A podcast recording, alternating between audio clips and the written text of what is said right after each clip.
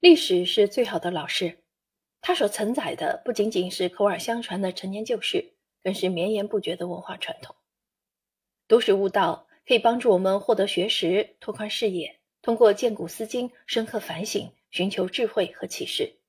把握历史演变的深层规律，使人获益良久。在文史和社科研究领域，我们一贯注重将高深的学术探究与通俗的知识普及有机结合起来，推动象牙塔里的研究成果走向大众。通过大家写小文，为更多层次的读者提供适当的思想产品，最终实现大家读小文。近来，《古代中国百家谈》系列图书问世，这套书的编者立足择重点、选热点、解疑点，以史实说得清。道理讲得透，读者看得懂为目标，选收全国文史领域近两百余位专家学者撰写的二百四十四篇文章，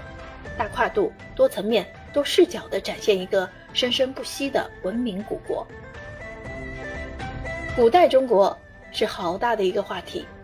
决定了观察视角的多元和整体内容的丰富。从一个古老大国的由来，长治久安几千年的不变追求。人文百态与大国气派三册书的副书名，读者便能体悟到整套书的策划初衷。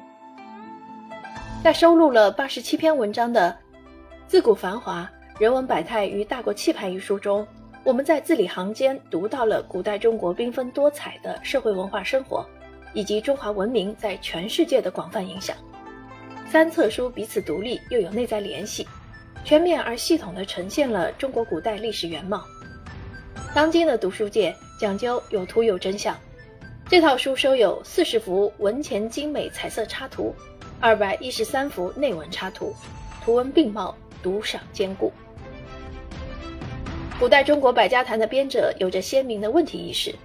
将先后发表的相关主题的文章合并同类项，形成主题突出的态势。比如，我们可以看到关于中国历朝历代选官考官制度、职场为官之道。防范和惩治官场腐败，以及首都治理和北京中轴线等方面的多篇文章，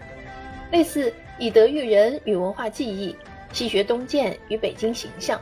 历史场景中的丝绸之路这样引人入胜的专题，书中还有很多，实际上形成了围绕热点、重点内容而展开的学术论坛，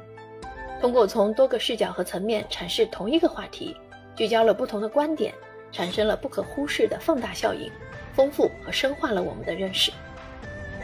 今天的历史就是昨天的新闻，今天的新闻就是明天的历史。文化的积淀给时间以文明，是曾经岁月的表征，也是未来时光的起点。作为具有数千年文明传承的古都，作为当代中国的四个中心，围绕北京可以展开无数的话题。